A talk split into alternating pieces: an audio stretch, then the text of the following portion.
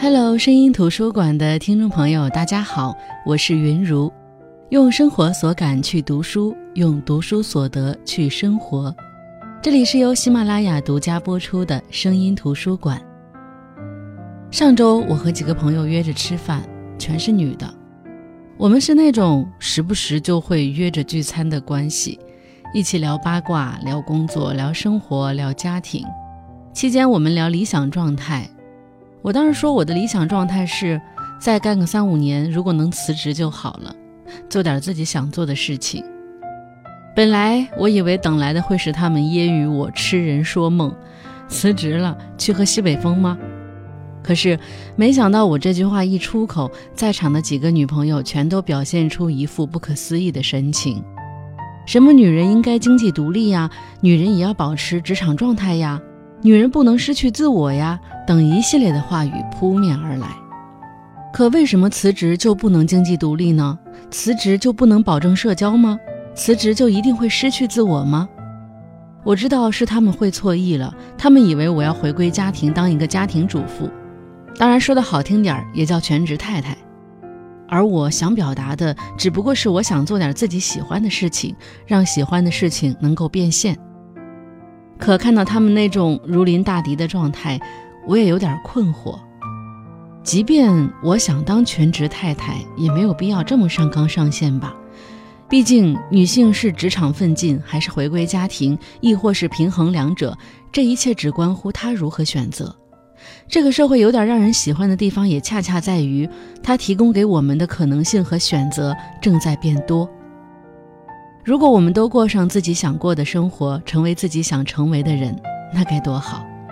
这样你就可以理解并羡慕我今天分享的这本书的主人公，一个从城市回归山野，从大学生回归农夫的忠于自己的人。那本期声音图书馆分享的是彬彬的《山居岁月》，余生很长，不如自在过生活。读这本书的时候，正好是一个雨天，且雨下得特别大，整个人都懒懒的，只想窝在沙发上一动不动。这个时候最适合看书了，不要看小说，不要被情节所吸引，要看一些可爱的小书，看看书，看看窗外，起来倒杯茶，再继续看。《山居岁月》是彬彬的散文集。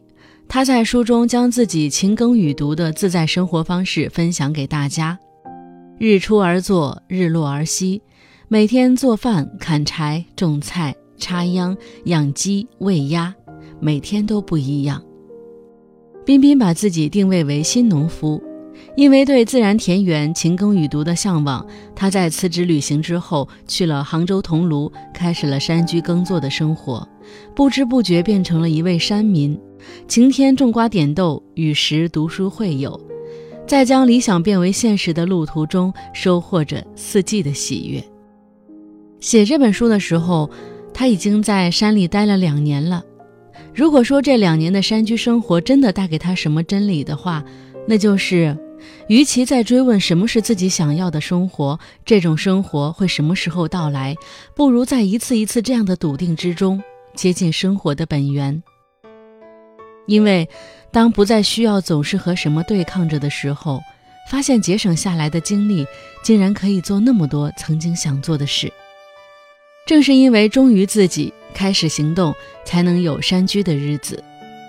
山居的日子和从前一样的是，依然要为生活忙碌，播种、收割、收集柴火，都要掂着时节天气而来。有时候可能比在城市里上班更为奔忙，粮食、蔬菜、柴火，因为他们即刻就被需要，也就不必去想到底忙碌着是为了什么之类的问题。当对一件事确信到不需要思考就可以开始行动，就会只剩下身体上的劳累和汗水，精神从困惑之中解放出来，于是就开始变得幸福。从彬彬的文字里，我们可以看到山居岁月的诗意。那是一种躺在木床上，听着猫狗在山间对话的诗意；那是一种下雨了，春雨落在瓦片上的声音把我叫醒了的诗意。那种诗意是，在山里住，雨天就是天然假期，休息的心安理得，也没什么比在家做点吃的更暖和的事儿了。彬彬说：“山居给了自己更多的空间和时间，下雨穿上雨鞋去山坡上、水库边走走，湿润的空气和雨水洗过的绿叶，都是曾经一次次在城市里透过玻璃墙向往入神的。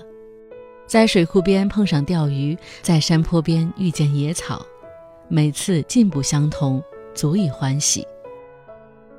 山居有山居的诗意。”山居同样也有你面临的现实，比如书中作者写到的他山居岁月的领路人何叔，一个比他大八岁的标准理科男。他回归田园，自己开垦土地，他尝试种植蔬菜，但是却无法挣钱。乡里的书记找过他，建议他把规模搞大点儿，政府也能有些扶持补贴。何叔说：“没想过要做大。”未来如果能有五到十个稳定客户，就够我忙活的了。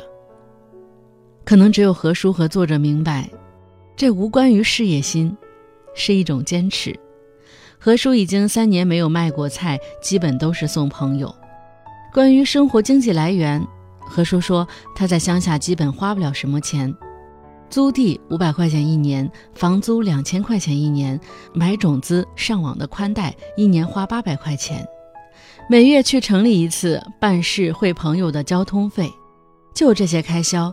之前他考过一个证，在朋友的公司里挂着，每年能拿一万块钱，过日子足够了。单身的何叔放弃了城市的生活，去到山里，可对于盼望子女成龙成凤的父母来说，无疑是一场精神地震。他们辛苦半辈子，把儿子培养成人，也可以说是。培养成人才，可不是让他面朝黄土背朝天，终日和土地打交道的。但那有什么办法呢？这是何叔自己的选择。随着时间推移，父母便也释怀，他们唯一的牵挂是何叔什么时候能找个合适的姑娘结婚。种地还是干嘛的，他们已经不在意了。可现在的姑娘，都喜欢城里的。城里的姑娘，你也许可能会说，我就喜欢田园男。仔细想想，你的喜欢是对田园诗意的幻想，还是你同样也热爱双脚踏在土地上，为菜苗浇上粪肥，劳作一天后睡在四面透风的房子里呢？何叔把他的博客名字取作《乡下亲戚》，他在博文中写道，并不觉得这样的日子苦，因为在做着自己想做的事。农闲时看书会友，忙时二亩多地也是力所能及的。他也开始考虑一些销售问题，不仅维持生活，更是希望对于自己的理想有所回馈。他写道：“这几天去城里，拜托朋友帮忙办理一些淘宝店事宜，到时卖一些自制的干货、酵素，拿到镇子上去发快递。”其实我这段时间经常会在社交媒体软件上刷到一些人上传的视频，他们逃离大城市，去到心仪的乡村，从当地老乡手里租来一座带院落的房子。那些房子可能年久失修，常年没有人居住，可能根本就是一座荒宅。这些心向田园的人，带着诗意的设计样稿，投入大量的金钱、时间、精力、体力，把它们变成一座。于当地来说格格不入，可又非常具有吸引力的精美雅筑。阳光透过落地窗，调皮地钻进屋子里，飘逸的窗帘在山风的邀请下舞上一曲。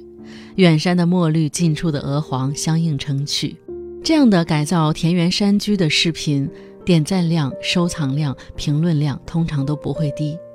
因为在竞争压力日渐增大的今天，这样一个大家心中真正的诗意田园，有非常强的减压效果。不管是视频中的主人公，还是这本书的作者彬彬，以及他书中的何叔，只不过是诗意田园的践行者。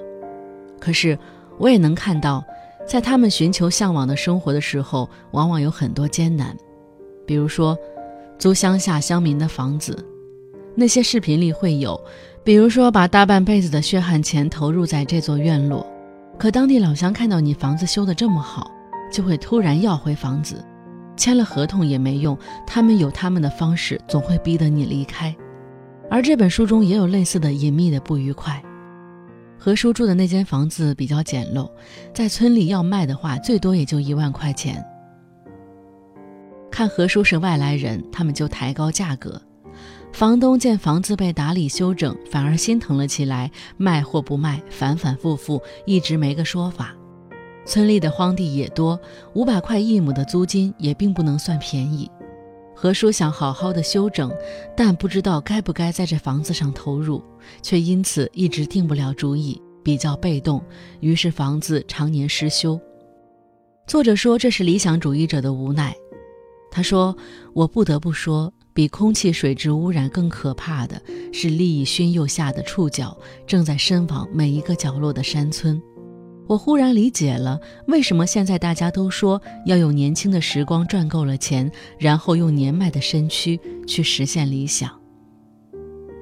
是啊，可能田园生活的真相是，只有当你认清现实，仍想追寻那份诗意，才能适合真正的山居。山居要克服的一个大问题就是一人食，一个人吃饭，自在随意。也容易失足沦为随便对付。我等凡夫认真吃饭和睡觉，恐怕没有比这更重要的事情了。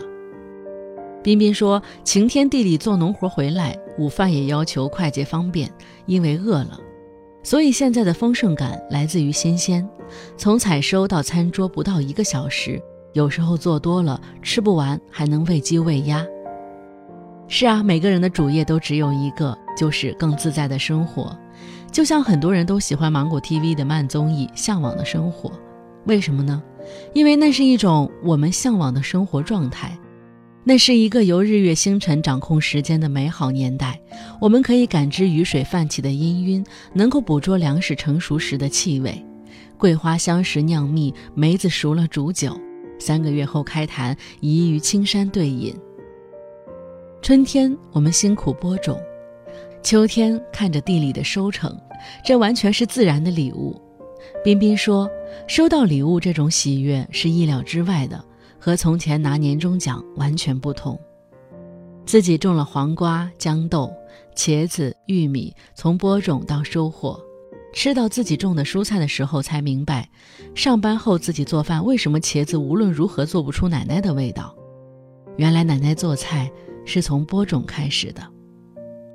可是，这就是山居生活的全部吗？并不是。这些我们觉得向往和美好的背后，还有大量的体力付出。那些体力活对山民来说不过是家常农活，可是对于这些从城市回归田园的人来说，真的有点吃不消。作者说，回到土地上，我们都要褪去身上所谓的学识，首先是一名劳动者。最重要的要素便是身体的耐力与劳动时间。得承认，这两项我都不是强者。牛虻叮咬，肿痛的不能行走；田埂滑跤，摔到下面一层；泡水淋雨后，全身风疹，痒的不能睡。若是强调这些，在这里是会被取笑的。因为如果比这些的话，更苦的人有。何况这些都是出自我的选择。劳动量放大到和村民持平的程度，生活也开始变得和村民一样，甚至更糟。两亩菜地管理节奏打乱，远离了做各种点心，待洗衣服堆成筐发霉，桌面总是乱糟糟，更不要说享受阅读和音乐。所住之处不是瓦尔登湖，自己的物质需求更不是梭罗那样。有柴火、土豆足矣，也不是大溪地岛上贫病交迫也无法撼动的斯特里克兰德。当不得不承认，仅凭自己劳力来生活是一种庸俗的想法，心里是痛苦的，开始怀疑自己适不适合务农，是不是要变成生产组织者。那其实我们读书的乐趣就在于，我们虽然没有放弃都市的一切去乡下隐居，但是跟随着作者的文字，仿佛已经体验了一把。尤其是作者在这本书里提供了很多照片，有些描述看似文字上无法说透，一看图就瞬间明白。而我们也似乎明白，看这本书不能细究其文学性，我们醉心其中的，甚至不能把它当成一本文学书。我们最新其中的是他的生活哲学。在现代化文明程度越来越高的今天，选择回归田园，像农夫一样耕耘一方土地，日出而作，日落而息。他做了很多我们想做却做不到的事情。